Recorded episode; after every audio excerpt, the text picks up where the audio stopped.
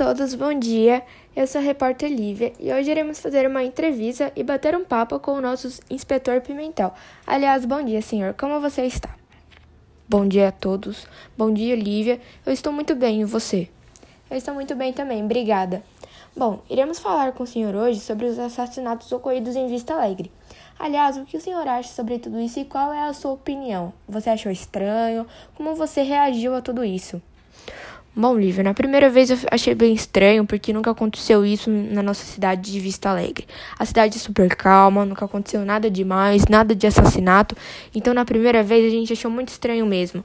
Eu e o subinspetor Silva conversamos muito sobre isso e também através de notícias, e principalmente do Alberto, que é o irmão do Hugo, o primeiro homem a ser assassinado na nossa cidade. Ele trazia cada dia informações.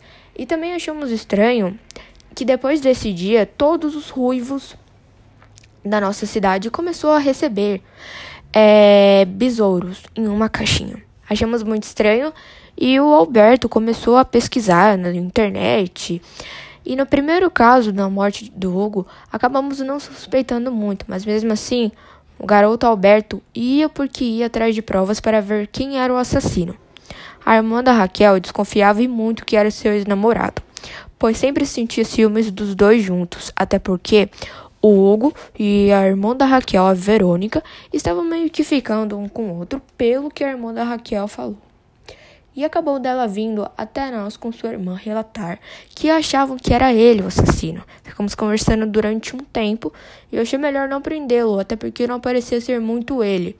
Ele confirmava que ele estava muito irritado com Hugo, queria bater nele, mas não ao ponto de matá-lo com uma espada dentro do quarto dele. Nessa noite, Hugo recebeu uma caixinha com um besouro. Ele não entendeu absolutamente nada e deixou lá tudo de uma boa. E depois, ele acabou de sair do banho e abriu seu armário para colocar sua roupa. E acabamos descobrindo também que um cara estava com um pano e colocou no rosto dele na hora quando ele abriu. E ele simplesmente morreu. E o assassino, né, claro, colocou uma espada no coração dele e acabou dele não resistindo. Continuamos investigando este caso pouco a pouco, até que a cantora muito famosa que todos aqui dessa nossa cidade gostamos, Maria Fernanda, e que estava gravando seu videoclipe acabou sendo atingida por uma seta envenenada pelo assassino. E assim foi o tanto de casos que tivemos em nossa cidade. O galo da serra, que era um pássaro de penas vermelhas, acabou sendo morto também outro dia. Cada vez mais o assassino estava mais perto de cada pessoa. Humberto me procurou mais uma vez e seguimos investigando juntos os crimes do assassino, que na cidade era chamado de inseto. O subinspetor Silva acabou também nos ajudando a ter pistas de quem era o assassino. E o engraçado, Lívia, é que a única menina que nunca foi morta era a Raquel Sutamurino. Foi a única vítima que sobreviveu aos ataques, mas ficou com sequelas. Porque ela foi atingida enquanto estava indo para a escola escondida dos seus pais.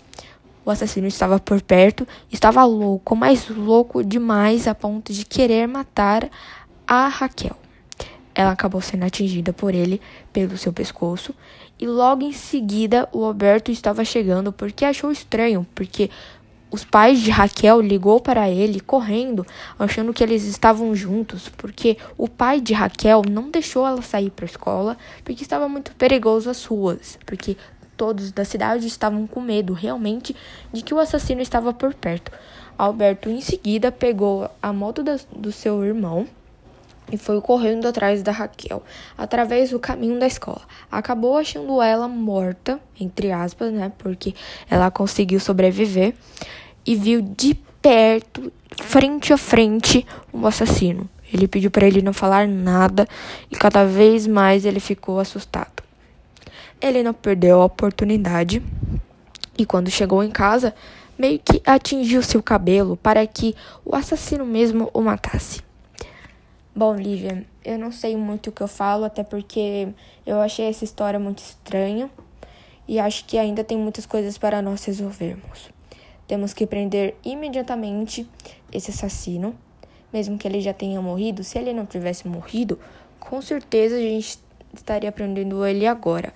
Até porque não tem como ele deveria estar tá solto nesse tempo todo. Achamos isso muito estranho.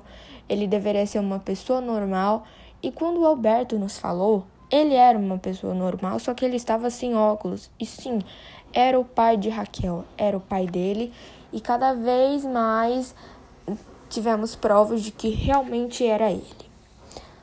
Nossa, inspetor Pimentel, eu tô literalmente pasma, porque não imaginava que era essa história. Eu achei que. Olha, eu tô até sem palavras, literalmente. Mas muito obrigada pela entrevista de hoje. A gente adorou, literalmente, bater um papo, fazer uma entrevista com o senhor. Eu sei que não tem muito o que falar, até porque é uma história complicada tanto para as famílias quanto para a cidade. E tanto para o senhor também, né? Que tem muitos casos para resolver, e principalmente esse caso. Então foi muito estranho, eu concordo com o senhor. E também tem que pesquisar. É igual o Alberto, ele pesquisou, ele entendeu como é que funciona e entendeu que o cara, que era o assassino, ele queria mesmo, né? Sim, Lívia, entendemos. Então é isso, muito obrigada e ficamos por aqui, tá bom?